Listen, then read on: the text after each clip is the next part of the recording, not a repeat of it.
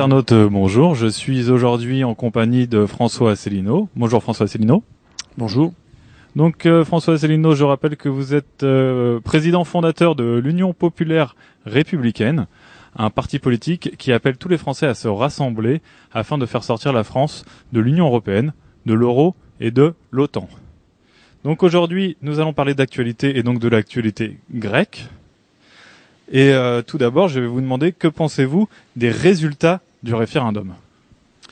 Alors, euh, ce référendum a été présenté dans tous les médias comme une grande victoire du, du non.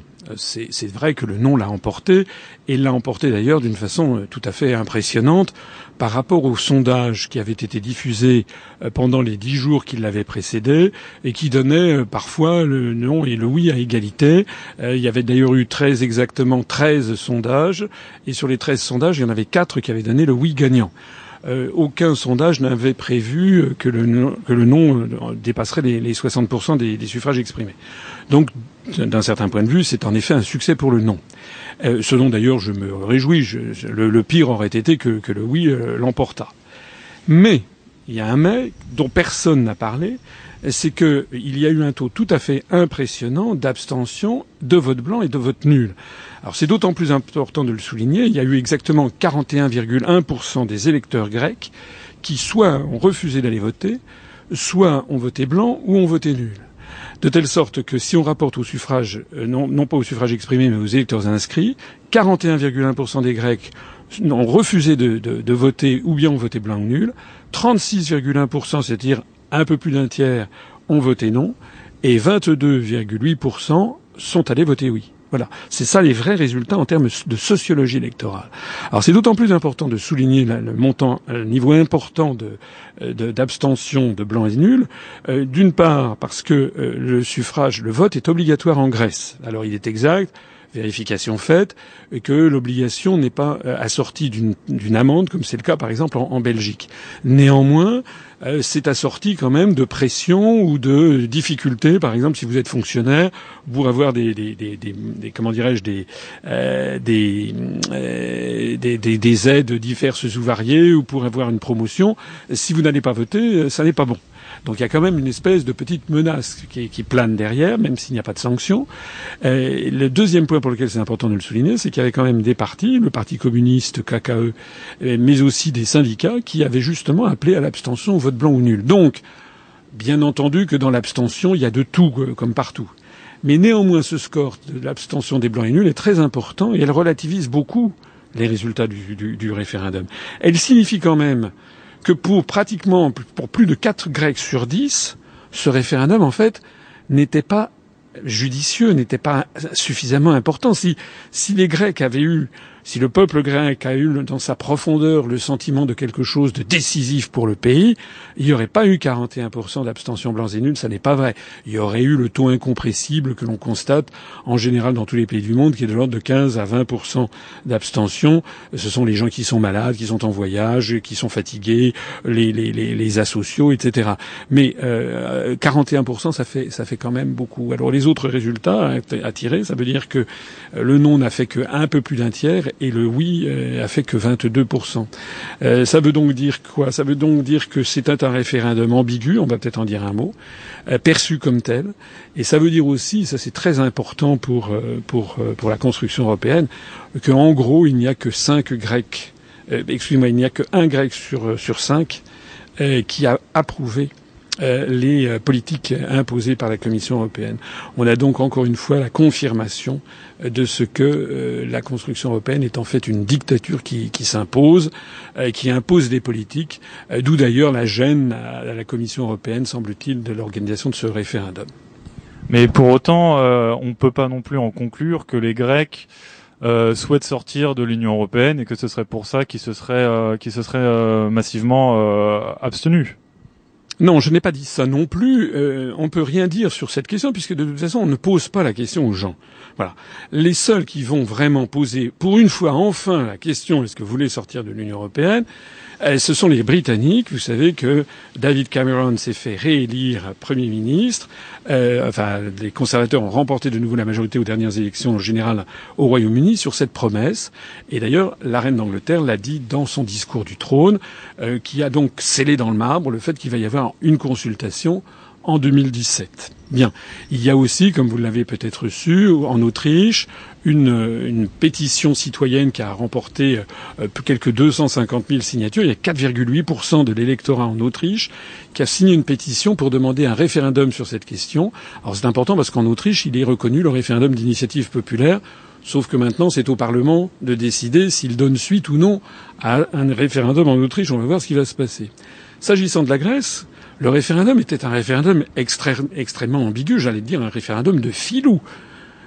Parce que la question qui était posée aux Grecs, c'était est-ce que vous voulez rester dans l'euro ou bien est-ce que vous voulez rester dans l'euro? Euh, J'exagère à peine. C'était est-ce que vous voulez rester dans l'euro en acceptant les contraintes qui sont celles qui nous ont été données par la Banque centrale européenne, le Fonds monétaire international et la Commission, ou bien est-ce que vous voulez rester dans l'euro en nous donnant les moyens de continuer à, gratter encore quelque chose, c'est-à-dire notamment à essayer d'obtenir euh, des réductions sur, euh, sur la dette. Voilà. Mais la vraie question qui est est-ce que vous voulez rester dans l'euro ou est-ce que vous voulez en sortir, celle-ci n'a pas été posée aux Grecs. Il n'est donc, donc en effet pas, pas possible de dire ce que ça aurait été. Néanmoins, le très fort taux d'abstention, et il est quasiment 6% de blancs et nuls, donne à penser qu'il y a un pourcentage non négligeable de Grecs qui auraient bien aimé qu'on leur posât cette question.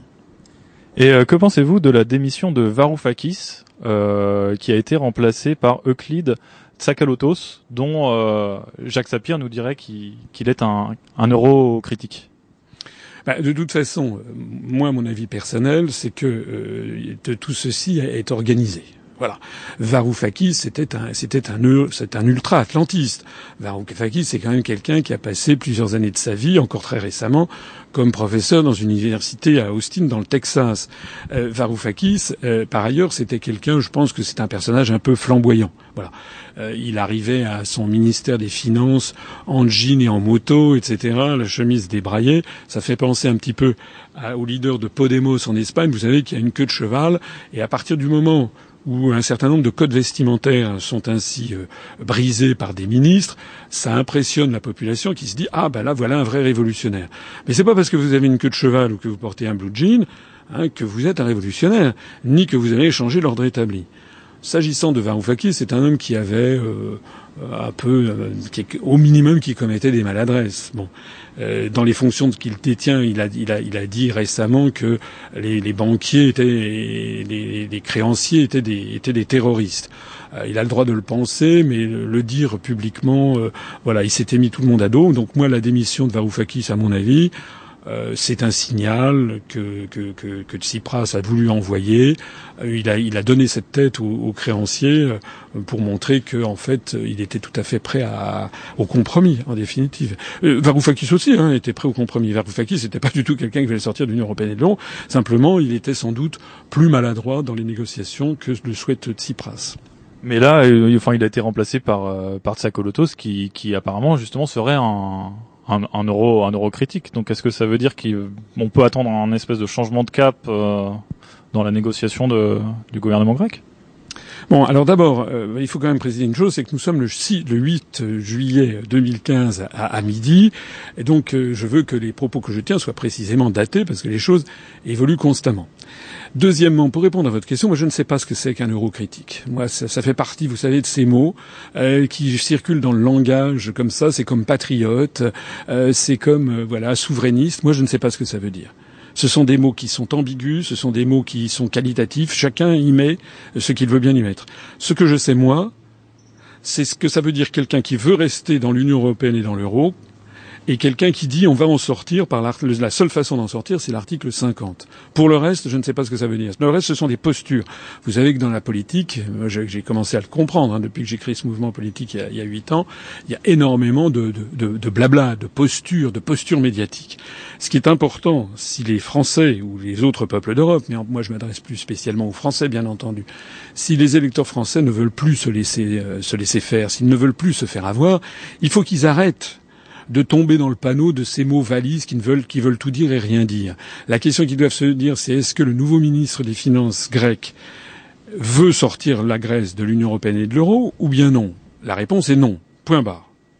Alors, j'ai vu passer une information sur, sur euh, votre site, donc upr.fr, euh, comme quoi donc Tsipras aurait organisé une réunion avec tous euh, les principaux partis politiques grecs. Ils se sont mis autour de la table pour en faire une espèce de front commun pour aller négocier avec l'Union euh, européenne. Est-ce que vous pouvez nous en dire plus? Oui, alors ça c'était hier euh, le 7 7 euh, juillet. Euh, Monsieur Tsipras, en effet, euh, sous la houlette du président de la République hellénique, à la présidence de la République à Athènes, s'est rencontré avec les principaux partis grecs, du moins tous les partis européistes. Et n'ont pas été invités le parti néo-nazi au doré, mais n'a pas été invité non plus le parti qui dont nous sommes un peu le, le frère qui s'appelle EPAM, un, parti grec qui propose, comme nous, la sortie de l'Union européenne, de l'euro et, et, et, de l'OTAN. Donc, en fait, M. Tsipras s'est réuni avec la nouvelle démocratie, qui est l'équivalent de l'UMP, enfin des Républicains maintenant. Euh, il s'est réuni avec le PASOK, qui est l'équivalent du Parti socialiste français. Il s'est réuni avec l'équivalent du MoDem. Voilà. Donc, il faut bien comprendre que les Français mesurent bien ce que ça veut dire. Ça veut dire exactement que, imagine, comparons M. Tsipras à M. Mélenchon, puisque M. Mélenchon passe son temps à s'exhiber avec M. Tsipras, eh bien c'est comme si M. Mélenchon était arrivé à, l'hôtel de Matignon ou à la présidence de la République, et puis qu'il organisait un grand, un grand rassemblement avec M. Sarkozy, avec M. Euh, Bayrou, M. Lagarde de l'UDI et avec euh, M. Cambadélis du Parti socialiste ou M. Valls, euh, pour dire ben, on va tous ensemble rester dans l'Union européenne dans l'euro. C'est ça que ça veut dire? Vous voyez bien qu'on est à dix mille lieues, on est aux antipodes même d'un homme qui veut sortir la Grèce de l'Union européenne et de l'euro. D'ailleurs, M. Tsipras, il faut lui reconnaître quelque chose, c'est qu'il a toujours été européiste, Alexis Tsipras. Je rappelle, on l'a un peu vite oublié, qu'il y a moins d'un an, il avait été candidat à la présidence de la Commission européenne au moment où il y avait le départ de, Barroso. Il avait été le candidat de la gauche euh, euh, à, la, comment dirais-je de la gauche européenne à la Commission européenne. Et depuis qu'il a été, avant qu'il soit qu'il arrive à la tête du gouvernement grec, et depuis qu'il y est, il n'a pas varié d'un iota. C'est le cas de le dire pour la Grèce. Il n'a pas varié d'un iota il a toujours dit qu'il voulait rester dans l'Union européenne, dans l'euro, voilà. Donc en fait, il est logique avec lui-même. Et là où aujourd'hui même, nous sommes donc le 8 juillet, on apprend ce matin, eh bien que tout est en train de s'arranger. Vous savez, ça va se terminer. Euh, moi, je suis, je l'ai déjà dit depuis plusieurs semaines. Donc euh, les événements, je suis désolé pour mes contradicteurs, mais les événements confirment encore une fois mes analyses. Euh, on est en train de s'acheminer lentement mais sûrement vers une happy end à l'américaine. On apprend qu'il est prêt à faire des concessions, que les Européens sont tombés d'accord pour repousser jusqu'à dimanche prochain, que le Fonds monétaire international, par la bouche de Madame Lagarde, a dit qu'elle était qu'il était prêt à examiner, euh, de, comment dirais-je, une, annulation de certaines dettes. D'ailleurs, le sujet de l'annulation des dettes est sur la table. Donc, en fait, M. Tsipras, il obtient ce qu'il s'était fixé comme objectif secret, c'est-à-dire faire du scandale, pousser jusqu'au bout du bout du bout du bout pour obtenir le maximum. C'est comme dans une négociation de marchand de tapis, si vous voulez, hein, comme au bazar, pour obtenir le maximum pour le pour le peuple grec. Voilà, c'est ça son truc. Mais euh, moi, je, je, je pense qu'il ne qu'il ne qu'il n'ira pas euh, jusqu'à la rupture. Alors, il n'y a pas que Tsipras. Les Grecs sont les Grecs sont une chose, mais les restes, il y a le reste des autres pays. Bon, il y a beaucoup d'autres pays euh, en Europe qui sont qui commencent à en avoir assez les dirigeants notamment, parce qu'ils se rendent compte que Tsipras fait du chantage. Il fait du chantage pour obtenir ce que eux n'ont pas obtenu. Donc d'autres pays, euh, par exemple le Portugal, la Pologne, euh, Malte, euh, la, Slovaquie, il y a des pays de la, la, Slovaquie par exemple, les vents debout. Il y a des petits pays qui ont fait des réformes très très dures dans leur propre pays, et puis ils se disent mais pourquoi on laisserait les Grecs, eux, cela couler douce à nos frais? Et puis il y a l'Allemagne. Donc je ne dis pas que l'euro ne va pas éclater. Je dis même tout le contraire depuis huit ans. Ça fait huit ans que je dis que l'euro va éclater et qu'il faut en sortir au plus vite. Bon, euh, donc je ne dis pas que l'euro ne va pas éclater. Je dis tout le contraire. Mais je dis que dans le cas d'espèce, la probabilité, à mon avis, la plus importante, c'est que la Grèce reste encore une fois dans l'euro, pour des raisons géopolitiques sur lesquelles peut-être vous allez m'interroger, mais, euh, et, mais euh, et avec euh, au dernier moment, encore une fois, un accord à, un à l'arraché. Donc ça signifie que si la Grèce reste dans l'euro, on sait très bien que ils pourront pas s'en sortir sans une aide de l'extérieur, donc on va devoir restructurer leur dette, prendre une partie de la dette pour euh, les Français, pour les Allemands, etc. Donc au final, est-ce que c'est c'est pas finalement les Français qui vont qui vont supporter le en partie le poids de, de cette dette? Oui, alors il est encore beaucoup trop tôt, comme on ne sait même pas s'il va, y avoir un accord, on ne sait même pas non plus euh, s'il va y avoir un, comment appelle-t-on ça, un, un, comment dirais-je, des, annulations de dettes. Donc euh, voilà, euh, quand on verra ce qui se passera, à ce moment-là, on en tirera les, conséquences pratiques. Mais vous avez parfaitement raison. J'insiste sur cet élément qui n'est pas assez bien perçu par beaucoup de Français. J'insiste sur cet élément, c'est que les Grecs, enfin la posture du gouvernement grec n'est pas une posture sympathique. Hein. Je voudrais insister sur ce qui se passe. Monsieur Tsipras est en train de jouer sur euh, une, une, comment dirais-je, une faille des, traités européens.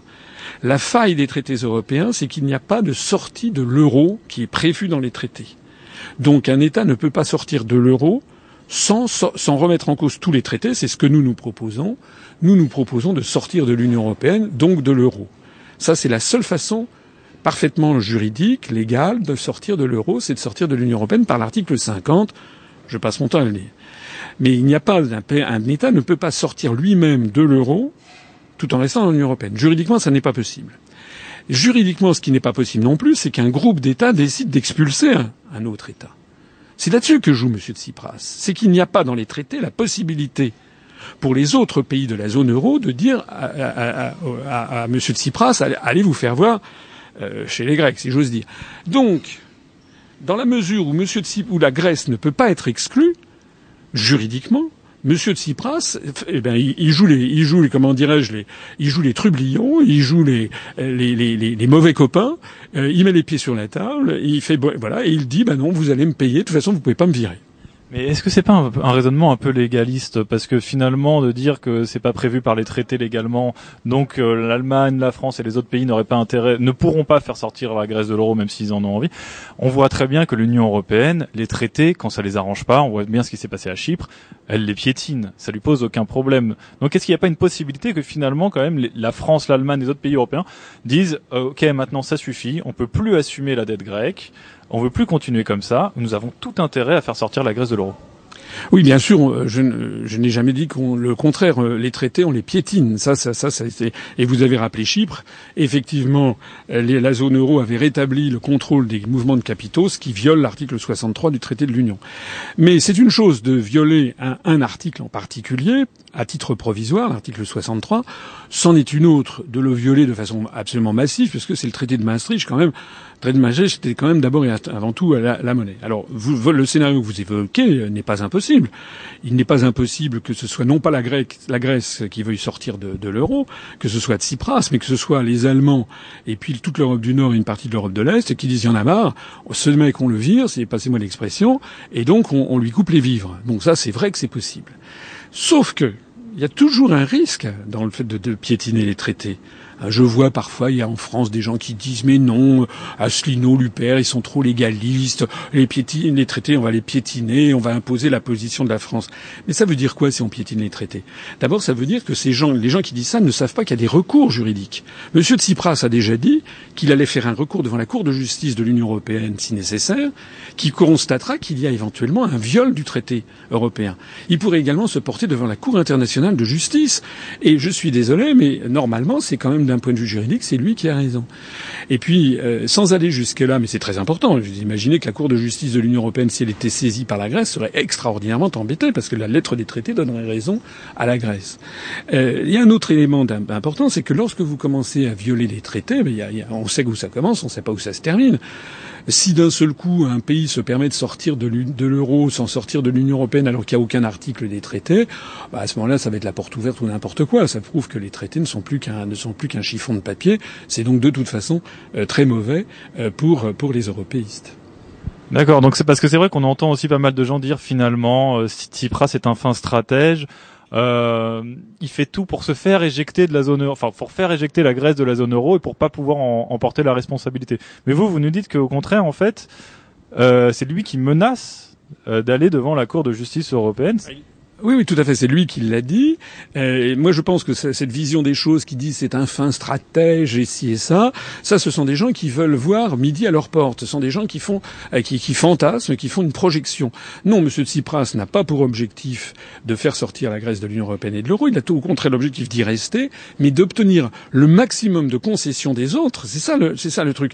Et si la Grèce sortait en définitive de, de l'Union européenne et de l'euro, c'est pas parce que la Grèce l'aurait voulu, c'est parce que tout simplement les, les les, les autres euh, seraient, euh, seraient par, leur auraient demandé de, de, de, partir. On est dans une négociation de marchand de tapis, si vous voulez. Voilà, vous avez des touristes qui sont dans un bazar avec un marchand de tapis qui essaie de leur soutirer de l'argent. La question, c'est de savoir est-ce vont se laisser aller ou est-ce qu'au tout dernier moment, ils vont dire bon, ça y est, on est en train de se faire escroquer, je m'en vais.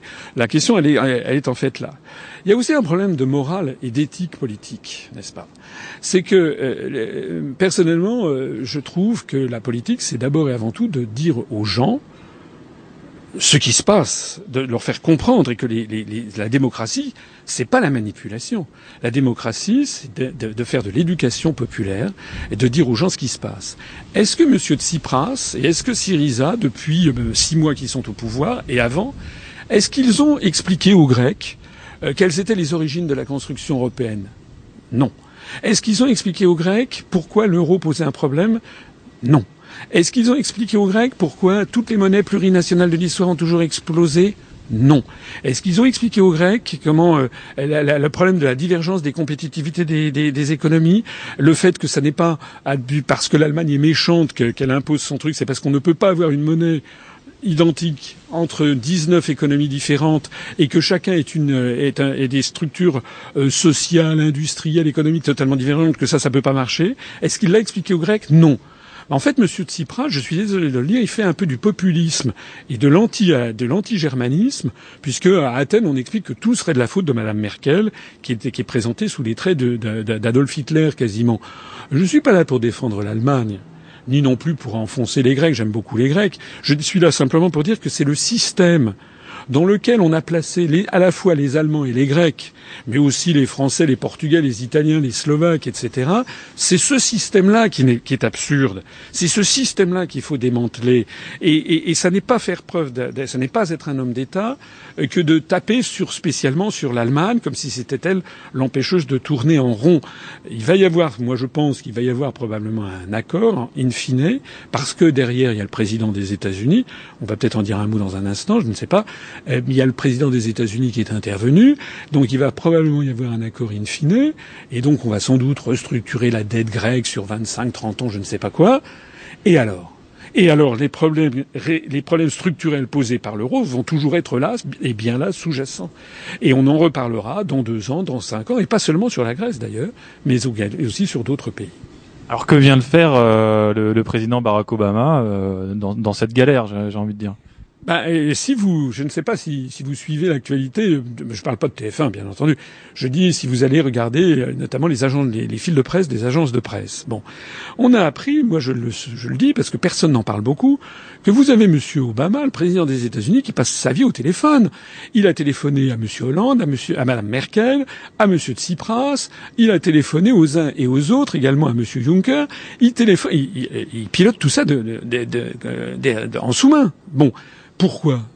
Pourquoi? Parce que c'est la confirmation éclatante de toutes les analyses que je fais depuis des années, c'est qu'en fait la construction européenne est en fait pilotée depuis Washington pour asservir le continent européen. J'ai rappelé dans des conférences, c'est d'ailleurs pas moi qui l'ai trouvé, c'était Ambrose Evans Pritchard dans le journal Daily Telegraph. Nous, nous l'avons d'ailleurs mise en ligne parce que nous nous la sommes procurés. Il y a eu un document, une réunion qui s'est tenue euh, le, en juin 1965 au département d'État à Washington, où les, les, les responsables de la, de la, direction Europe du département d'État avaient convoqué Robert Marjolin, et qui était le vice-président de la communauté économique européenne de l'époque, pour lui demander où est-ce qu'il en était de l'avancement d'une monnaie européenne et qu'il fallait y aller discrètement, de façon à ce que ne pas affoler les populations. Donc, c'est depuis au moins 1965, ça fait donc depuis au minimum 50 ans, que les États-Unis poussent non seulement à la construction européenne, mais aussi à une monnaie européenne. Alors, je vais pas ici m'étaler. Euh, je renvoie les, les, auditeurs à ma conférence Qui gouverne la France, où j'explique le stratagème qui se cache derrière, le stratagème des chaînes, ligoter de plus en plus d'États dans un ensemble absurde, parce que ça devient un système auto-bloquant dont seuls les États-Unis, finalement, euh, euh, ont les manettes. c'est les États-Unis, par leur puissance, leur influence militaire, diplomatique, géopolitique, qui ont le moyen d'influer sur la majorité des États de l'Europe. Alors, sous cet éclairage qui est essentiel. On comprend bien que les États-Unis et que M. Obama surveillent tout ce qui se passe de très près et ne veulent surtout pas que la Grèce sorte de l'euro. D'ailleurs, il l'a dit. La Maison Blanche a fait encore des déclarations hier, euh, hier 7 juillet, pour dire qu'il appelait la Commission européenne et la Grèce à s'accorder, à trouver un terrain d'entente. Ça, c'est d'ailleurs au passage ceux qui croient que la construction européenne aurait vocation à s'opposer aux États-Unis. J'aimerais qu'ils m'expliquent ce qu'ils pensent de ce genre de déclaration. Donc, euh, euh, pourquoi ils font ça? Parce qu'ils savent que si la Grèce sort de l'euro, eh ben, c'est le début du détricotage euh, de cet ensemble d'asservissements du continent européen qui a été défini après la Seconde Guerre mondiale par un partage de l'Europe entre, Roosevelt euh, et, euh, et, Staline. la hantise des, Américains, elle a été merveilleusement bien résumée par, par Joseph Stiglitz, qui est un prix Nobel d'économie américain, qui a dit le véritable risque si la Grèce sort de l'euro, c'est que dans deux ans, elle se porte beaucoup mieux. Il l'a très bien dit, parce qu'effectivement, si la Grèce sort de l'euro, alors on est en train d'affoler les populations, il va y avoir des files d'attente délirantes, mais ça, ça, ça c'est là, ça c'est à supposer même qu'il y ait des files d'attente devant les banques, euh, ça sera un phénomène conjoncturel. Je ne dis pas d'ailleurs que si la Grèce sortait de l'euro dans les conditions actuelles, ça serait une vallée de roses pour elle. Mais la question c'est pas ce qui se passera pendant les 15 jours ou un mois. La question c'est ce qui se passera au bout de deux ans, trois ans, cinq ans, c'est ça. Et c'est là-dessus que Joseph Stiglitz a dit la, bonne, la, vérité. donc c'est très important pour euh, le processus d'asservissement en cours et qu'il n'y ait pas de possibilité de montrer euh, que des États ont pu en sortir et que ça s'est bien passé. Mais si la Grèce sort, finit tout de même par sortir de l'euro, est-ce qu'elle risque pas d'être attaquée euh, par tout un tas d'institutions ou de fonds de pension, des, des Soros et compagnie, qui, qui quand même déstabilisent des États et voudraient absolument montrer l'exemple d'un échec de la vie hors de l'euro? Moi, je pense que c'est quand même prêter beaucoup de beaucoup de pouvoir à, à ces États et beaucoup de, de beaucoup de, de hargne. En réalité, c'est pas comme ça que ça se passe dans le monde financier. Euh, en réalité, si vous voulez, ce qui était impossible euh, avant devient d'ailleurs tout à fait possible. Ensuite, ils voudront faire du business. Ils voudront au contraire continuer. Enfin, moi, c'est le pari que je prends. Euh, il y a eu des exemples hein, de, de, de, de, territoires qui sont sortis euh, de l'Union européenne et de la CE. Euh, tout le monde l'oublie. Je, je l'ai rappelé il y, a, il y a pas très longtemps. Bon, pour, pour la petite histoire, c'est amusant de le savoir. L'Algérie, lorsque c'était en, en 1957, lorsque le traité de Rome a été signé, euh, l'Algérie, c'était des départements français, euh, faisant partie donc de la République française à titre de département et non pas au, nom au titre de colonie, donc faisant partie de la CE dès le début. Lorsque l'Algérie est devenue indépendante, à partir du 1er juillet 1962, c'était, ce nouvel État était juridiquement dans la communauté économique européenne. Elle en est sortie en 1964 euh, voilà. Alors ça, c'est pour la petite histoire. Il s'est pas passé grand-chose encore, mais ça, prouve, d'un point de vue juridique, qu'on peut en sortir. Il y a un exemple plus intéressant, c'est celui du Groenland, euh, qui, euh, en 1985, est sorti le 1er février 1985 de la CE après un référendum. Excusez-moi, le Groenland, c'est quand même, c'est un très grand territoire. C'est le deuxième. Excusez-moi. Le Groenland, c'est quand même un, grand, grand territoire. C'est la deuxième île du monde. Il y a à peu près 70 000 habitants. Euh, les Groenlandais, ils ont voulu sortir. C'est un territoire, une colonie, euh, un territoire d'outre-mer, plus exactement, euh, du Danemark. Ils ont voulu sortir de la CE par un référendum. Le oui l'a emporté. Ils en sont sortis. Ben, le, Groenland se porte se portent, se bien. Enfin bon, ils gèrent maintenant leurs ressources en poisson comme ils l'entendaient. Ça ne leur est pas imposé par Bruxelles, etc. Et puis dernier exemple en date que je cite aussi, c'est un peu un détail, mais c'est quand même un détail euh, significatif d'un point de vue juridique. C'est que la petite île française de Saint-Barthélemy dans les Antilles, qui faisait, qui était rattachée au département de la Guadeloupe, était donc dans un département d'outre-mer. Or, les départements d'outre-mer en France font partie de l'Union européenne au titre des régions ultra-périphériques. L'île de Saint-Barthélemy a demandé, la, la, population a demandé à changer son statut. Elle est devenue désormais, elle s'est séparée de la Guadeloupe. Elle est devenue une collectivité d'outre-mer spécifique en dehors de la Guadeloupe. Or, les collectivités d'outre-mer, les territoires d'outre-mer de la République sont en dehors de l'Union européenne. Donc, elle est sortie de l'Union européenne. On a donc un territoire français qui était dans l'UE et qui est sorti. C'est une petite commune. Évidemment, c'est un peu anecdotique, mais du point de vue juridique, ça ne l'est pas. C'est d'un point de vue important. J'en profite aussi pour rappeler ce que beaucoup de Français ne savent pas, c'est qu'il y a quand même euh, pratiquement 500 000 compatriotes qui ne sont ni dans l'Union européenne ni dans l'euro. Ce sont les, habitants de la Polynésie française, de Nouvelle-Calédonie, de Wallis et Futuna. Ils se portent très bien. Merci pour eux. Et euh, juste euh, pour revenir, sinon sur euh, votre actualité, donc là vous avez fait une grande tournée à la Réunion et à Mayotte. L'UPR semble se porter bien parce que le nombre de vos adhérents ne cesse d'augmenter. Oui, alors euh, on a eu des hauts et des bas. Euh, enfin, euh, de toute façon, même quand il, on a eu parfois des, y a, y ça arrive dans, dans, les mouvements politiques, il y a des anicroches, etc. en particulier, il y a parfois chez nous, mais surtout à l'extérieur, des gens qui euh, disent mais euh, il faut faire une alliance, une alliance avec les patriotes. Quelle est votre stratégie, etc. Les gens qui nous disent ça, je, suis quand même un peu un peu estomaqué. Notre stratégie, elle est gagnante puisque nous sommes le mouvement politique en plus forte croissance. On a dépassé les 8000 adhérents voici quelques jours et au moment même où je vous parle, on est on est je crois à 8046 adhérents. Euh, en ce moment, c'est d'ailleurs très étonnant. On a eu un petit une petite faiblesse vers le mois de juin, mais en ce moment, alors qu'on arrive vers la mi-juillet, que normalement au moment des vacances le rythme des adhésions se ralentit, voire, devient presque stable. Enfin, après, il y a presque plus d'adhésions pendant la torpeur estivale. On a remarqué ça chaque année, mais en ce moment, ça se porte très bien. On fait 7, 8, 10 adhésions par jour en ce moment. Donc, euh, les gens qui nous disent quelle est votre stratégie, mais notre stratégie, c'est celle que, nous menons et qui, est gagnante. Euh, votre question me fait penser à un point qui est quand même important. Hein. On revient sur la Grèce. Euh, c'est que il y a des gens qui me disent euh, il faut faire une alliance de tous les patriotes, il faut qu'il y ait une alliance avec le Front National, avec Debout la France de M. Dupont-Aignan, avec euh, Chevènement et puis avec euh, et avec Mélenchon, je sais pas quoi. Un nouveau CNR un peu. Les gens qui me disent ça, moi je leur dis toujours, mais commencez déjà avec les autres.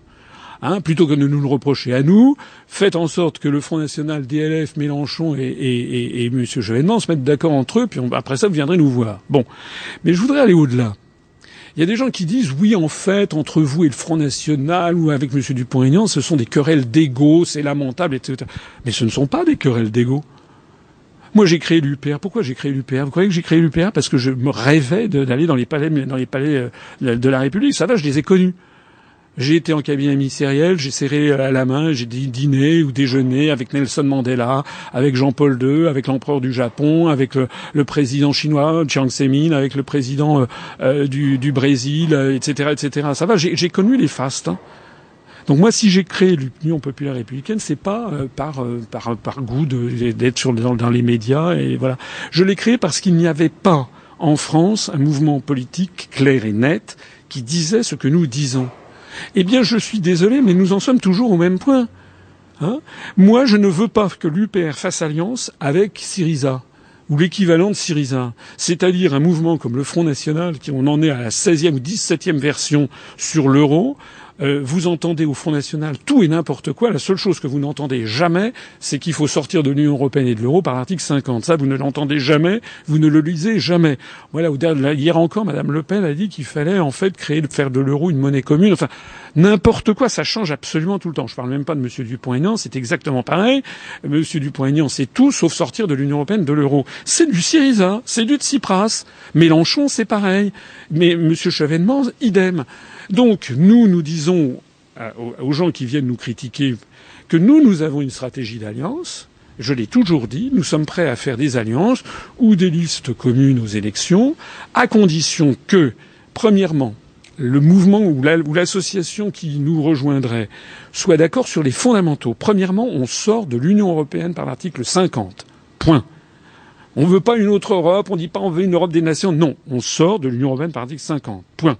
Deuxièmement, on sort de l'euro par l'article 50. Point. On ne dit pas on veut un autre euro, un euro monnaie commune, etc. D'ailleurs, au passage, on, explique aux Français ce que c'est que l'article 50. Et je note que ni le Front National, ni DLF, ni le MRC, ni, ni Chevènement ne parlent jamais de l'article 50. Ce qui montre, hein, quand c'est flou, c'est qu'il y a un loup. Hein, quand il y a un loup, quand on veut pas parler de quelque chose, c'est bien volontaire. Allez regarder les professions de foi hein, au présidentiel. Troisièmement, nous voulons sortir de l'OTAN par l'article 13 du traité de l'Atlantique Nord du 4 avril 1949. Allez regarder les autres. Quatrièmement, nous voulons, une association, un mouvement politique avec qui nous nous allierons, qui ne change pas constamment d'avis. Parce qu'il suffit pas de dire une fois, un jour, le 29 février à 3 heures du matin sur Radio Berry Sud, je veux sortir de l'Union européenne. Il faut que ce soit constamment, que ce soit dit par tous les responsables du même mouvement politique. Parce que sinon, c'est la stratégie perverse des lieutenants. Il y en a un qui dit bleu, l'autre qui dit rouge, le troisième qui dit vert, le quatrième qui dit jaune, etc. À la, à la fin des fins, plus personne n'y comprend rien. C'est fait pour, c'est fait pour enfumer. Hein. C'est pourtant très clair. Le choix qui se pose, c'est est-ce que oui ou non la France récupère sa souveraineté nationale. C'est quand même un choix qui est un choix absolument binaire, qui est très clair. Nous, nous voulons faire alliance avec un mouvement qui soit très clair. C'est le quatrième point. Pas de variation ni dans le temps, ni au même moment, entre différents, pas de stratégie des lieutenants, toujours le même discours. C'est le quatrième point. Le cinquième point, c'est que nous voulons un mouvement politique qui donc se situe au-dessus du clivage droite-gauche, Hein, qui n'entre pas, qui ne nous entraîne pas vers des, des, des, des prises de position euh, très droitières ou, ou, très, ou très à gauche, parce que euh, ben parce que c'est euh, tout simplement l'UPER étant un, un, un, parti qui a présenté un programme de rassemblement national inspiré du CNR, euh, si nous prenions des positions très droitières, il y aurait nos adhérents venus de la gauche euh, qui seraient furieux et qui s'en iraient, et réciproquement si nous prenions des positions très à gauche. Et le dernier point, c'est que nous voulons un programme qui euh, amène tangiblement et rapidement un, renouveau économique et un renouveau en matière de justice sociale. C'est la raison pour laquelle notre programme est inspiré très directement de celui du Conseil national de la résistance de, 1944. Donc voilà, nous c'est sur la table. D'ailleurs, il n'est pas exclu qu'aux régionales, il y a quelques associations qui nous, qui nous rejoignent. Euh, ça, ça n'est pas exclu. Mais nous, euh, faire le truc, euh, hein, du style, allez, tous ensemble, on est tous d'accord, allez, on va pas chipoter, ça, ça veut dire, ça se termine, comme on l'a vu hier, l'alliance de M. Tsipras avec l'UMP, le PS et le MEDEM. Merci bien, ça, c'est pas pour nous. Ah, bah, il y, a, quand même, il y a quand même un parti politique qui est très très proche de, de, votre ligne parce qu'il propose la sortie de l'Union européenne, de l'euro, de l'OTAN, mais ils vont même plus loin que vous. Ils parlent de sortir du FMI. C'est quand même le mouvement pour une éducation populaire de Monsieur Jacques Nikonov. Oui, alors j'ai bien vu, j'ai bien vu ça. D'abord le MPEP, d'abord si j'ai bien compris, ils ont des problèmes internes, ils se sont fracturés en deux récemment. Euh, deuxièmement, moi j'avais été, j'avais invité Monsieur Nikonov à venir, à, à, à, l'université euh, de, l'UPR, euh, à, comment dirais-je, à, Annecy. Auparavant, j'avais débattu avec Monsieur Nikonov, c'était en septembre ou octobre 2011 de mémoire. Les internautes pourront trouver ça sur Internet. Euh, sur Beurre FM et je lui avais proposé à l'antenne, donc tout est, sur la table, je lui avais proposé une alliance. Voilà. Monsieur Nikonov, à ce moment-là, à l'antenne, m'avait répondu, nous ne ferons pas alliance avec l'UPR parce que vous, vous êtes la droite, et vous, c'est la, la droite, on sait ce que c'est, c'est l'alliance du château et de l'église. Voilà. Donc il m'avait, et lui, il avait dit, on soutient Monsieur Mélenchon. Voilà. Voilà la réalité des choses. Donc, euh, moi, vu, la fin de non-recevoir que M. Nikonov m'avait, m'avait adressé, eh bien, nous, nous avons bâti notre propre programme. En décembre 2011, le 3 décembre 2011, j'ai présenté notre programme inspiré du Conseil national de la résistance, pendant que M. Nikonov soutenait Mélenchon avec le brillant résultat que l'on a vu, puisque M. Mélenchon, je le rappelle, le soir du premier tour d'élection présidentielle, à 20h38, il a appelé à voter pour François Hollande sans rien négocier. Voilà.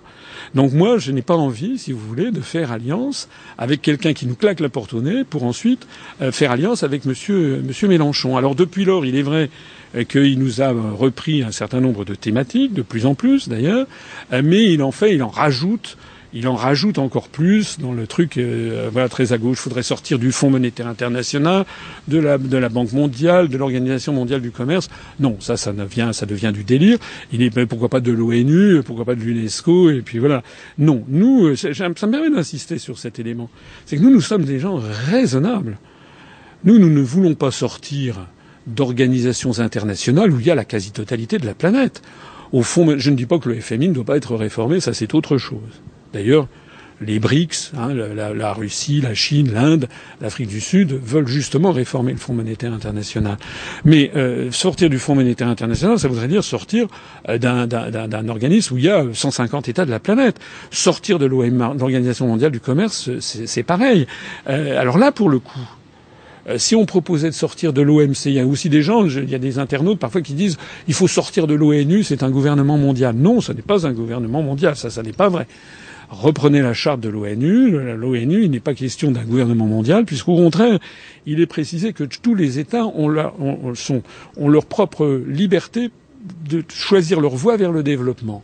L'ONU, excusez-moi, je vous coupe, euh, François Asselineau. L'ONU, c'est quand même euh, une, euh, une, entité qui est complètement antidémocratique, puisqu'il y a cinq pays qui ont un, qui ont un droit de veto. D'ailleurs, on voit très souvent les États-Unis qui utilisent leur droit de veto et qui bloquent finalement la démocratie mondiale, je dirais, d'une certaine manière. Je suis d'accord avec vous que l'Organisation des Nations Unies n'est pas une organisation parfaitement démocratique, c'est exact. Mais euh, s'il n'y a pas l'ONU, il y a quoi? Il n'y a plus rien. Or, ce qui est en train de se passer actuellement, c'est que les États-Unis d'Amérique euh, et leurs, leurs supplétifs sont en train, c'est eux qui sont en train en fait de sortir de l'ONU, plus exactement de vider l'ONU de sa substance. Donc, ce que euh, ce que ce que nous nous disons, d'ailleurs, ça avait été dit, je crois, il, y a, il y a longtemps par un, ancien secrétaire général de l'ONU, euh, que l'ONU c'est effectivement pas, pas, bien, mais sans l'ONU, ça serait l'enfer. Euh, L'ONU, c'est quand même une tentative. Il y avait eu la Société des Nations qui avait qui avait qui avait échoué lamentablement les années 30. L'ONU, c'est quand même une tentative qui a été faite après la Seconde Guerre mondiale pour avoir un lieu où toutes les nations du monde, à égalité de, de sièges, Hein, parce que vous avez parlé du Conseil de sécurité, c'est exact, et c'est une espèce de directoire, mais vous avez l'Assemblée générale qui prend quand même beaucoup de, de, résolutions, et qui, elle, chaque État a une voix, c'est-à-dire que des États microscopiques comme le Royaume de Tonga ou la République des Palau, euh, dans le Pacifique Sud, eh bien, ont la même, même voix que les États-Unis d'Amérique ou que la République populaire de Chine. Ça, c'est antidémocratique, puisque euh, il faut bien tenir compte de la démographie quand on attribue des voix à des pays alors vous voyez bien que le système effectivement est très compliqué. Est-ce que à l'Assemblée générale c'est un État une voix? Et au Conseil de sécurité c'est euh, les quelques grands États issus de la Seconde Guerre mondiale. Euh, donc il y a une logique. Elle n'est pas bonne, elle n'est pas sans doute parfaite, mais il faut y réfléchir. D'ailleurs vous savez qu'il y a beaucoup de travaux qui sont en cours sur comment réformer l'organisation des Nations Unies. C'est évidemment très difficile parce que ça veut dire bien entendu qu'il faudrait que notamment les États-Unis d'Amérique acceptent de voir leur pouvoir être limité. Le problème, il vient de là. Mais dans son, dans son essence, l'ONU est quelque chose qui, je crois, est, un, c'est quand même une, le lieu de résolution des conflits internationaux. Dans l'ONU, vous n'avez pas que l'Assemblée générale et que l'ONU à New York, vous avez toutes les agences spécialisées et tous les organismes autour. Vous avez l'UNESCO, vous avez l'Organisation mondiale de la santé, vous avez euh, euh, donc un, la Cour internationale de justice, dont je crois je parlais tout à l'heure, qui euh, rend des jugements entre un certain nombre d'États. C'est, c'est là-dessus qui, enfin, c'est en tout cas ce que nous, nous pensons. Il ne faut pas se sortir de l'ONU, il faut au contraire renforcer l'ONU, renforcer l'ONU et renforcer le caractère démocratique. Il faudrait quoi? Il faudrait, par exemple, que le Conseil de sécurité soit ouvert euh, à un représentant à, l'Inde et à la, la, Chine y est déjà, mais à l'Inde, l'Inde, ça n'est pas normal qu'un pays qui représente à soi seul 20% de la population planétaire ne soit pas au Conseil de sécurité. Il faudrait qu'il y ait l'Inde. Mais évidemment, s'il y a l'Inde, vous avez aussitôt le Pakistan qui veut y être. Bon, c'est ça. Le problème, c'est que c'est un système bloquant. Il faudrait qu'il y ait le Brésil. Mais s'il y a le Brésil, il y a aussi l'Argentine qui veut y être ou le Mexique. Est-ce qu'il faudrait pas tout simplement justement supprimer ce Conseil de sécurité qui est avec des droits de veto? C'est c'est quand même pas un fonctionnement qui est qui est normal. On le voit bien par exemple sur Cuba ça fait euh, 70 ans ou je ne sais combien qu'il y a un blocage euh, américain, un embargo américain.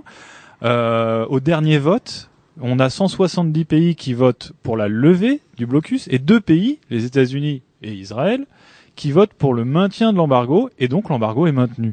C'est inacceptable.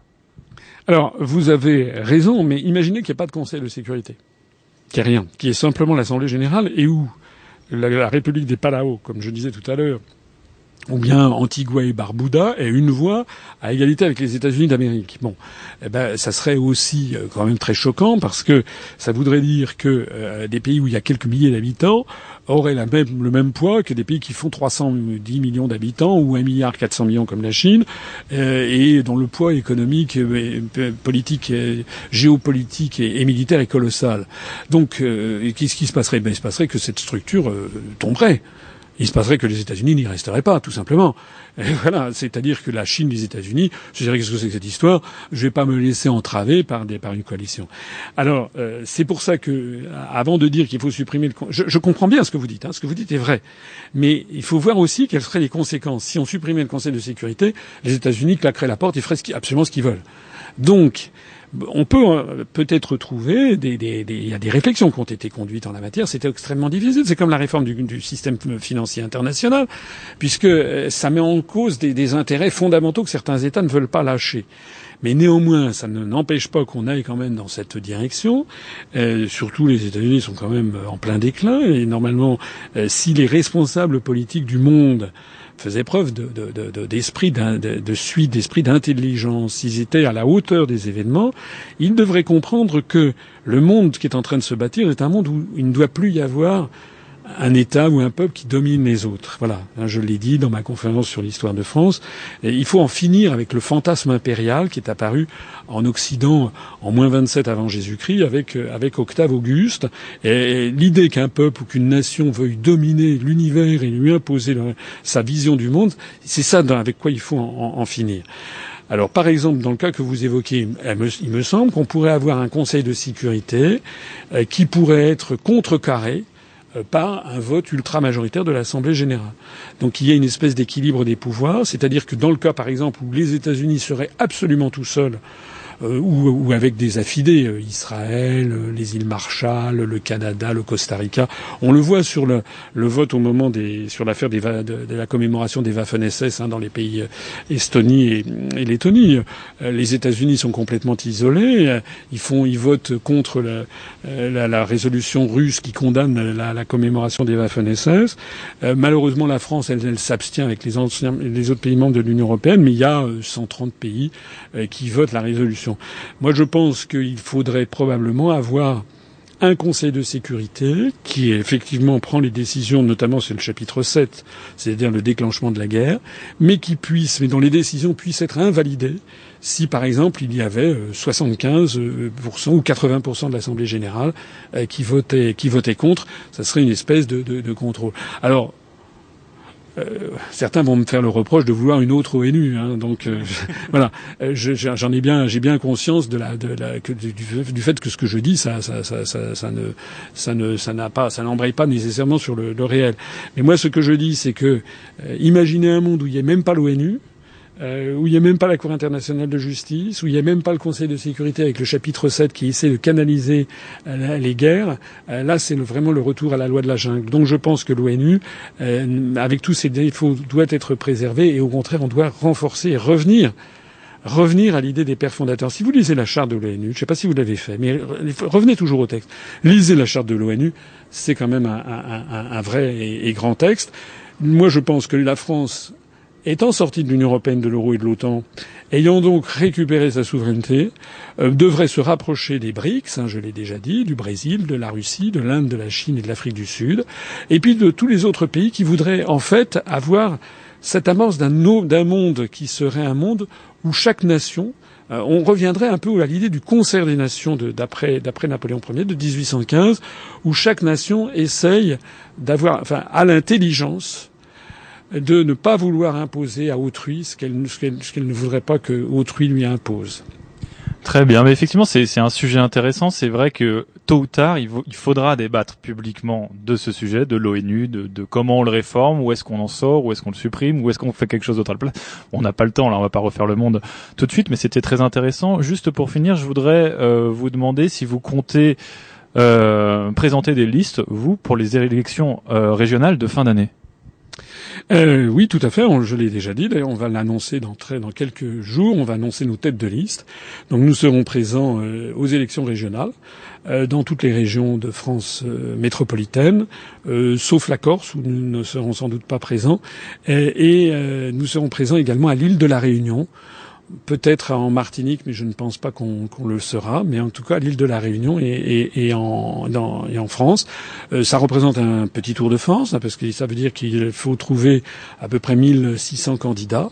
Et nous les avons, euh, nous avons trouvé 1600 candidats, dont la moitié de, de femmes. J'insiste, parce que c'est toujours un peu plus difficile de trouver des, des femmes qui acceptent de s'engager parce qu'elles sont souvent plus scrupuleuses, elles ont un peu plus de réticence à s'engager sur quelque chose parce qu'elles ont à cœur de, de faire ce, ce pourquoi elles, elles s'engagent, alors que les messieurs sont souvent un petit peu plus euh, prompts à se mettre en avant sans mesurer toujours très bien les, les conséquences. En fait, il n'y a pas des conséquences énormes, mais euh, il faut quand même être sur un bulletin de vote et tout. Voilà. Donc on a d'ores et déjà, il y a plus de la moitié des listes qui sont qui sont complètes, même archi complètes on a plus de candidats et de candidates que nécessaire, mais on veut avoir justement un matelas de sécurité, parce que les listes, en fait, matériellement, doivent être déposées la première semaine de novembre. Hein, donc vous voyez qu'on s'y prend, à, l'avance, euh, mais il faut bien ça pour euh, organiser ensuite euh, les tracts, les professions de foi, etc. Donc on va annoncer dans les prochains jours nos têtes de liste dans les régions et nous serons là et, bien là pour les régionales. Je pense, de façon, euh, comment dirais-je, réfléchie. Euh, euh, ça n'est pas un slogan, je pense que ces élections régionales vont marquer pour l'UPR un nouveau pas en avant dans la montée de sa notoriété, dans la montée des, des, des suffrages exprimés. Vous avez rappelé que je suis allé à, à, la Réunion et à Mayotte il y a quelques jours.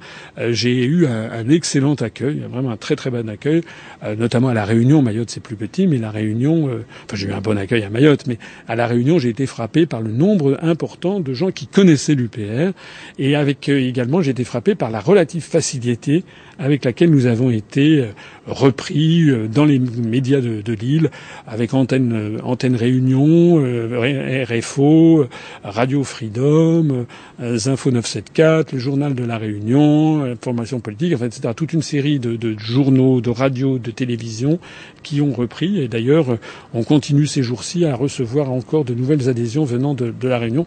On doit en être à peut-être 25 ou 30 adhésions supplémentaires depuis que je suis allé sur, sur place. Eh bien écoutez, François Asselineau, on vous souhaite bon courage pour les élections régionales et on vous dit à très bientôt. Merci à vous et puis merci pour tout ce que vous faites de, pour euh, informer la, euh, les internautes d'une façon différente de, des médias de, de masse.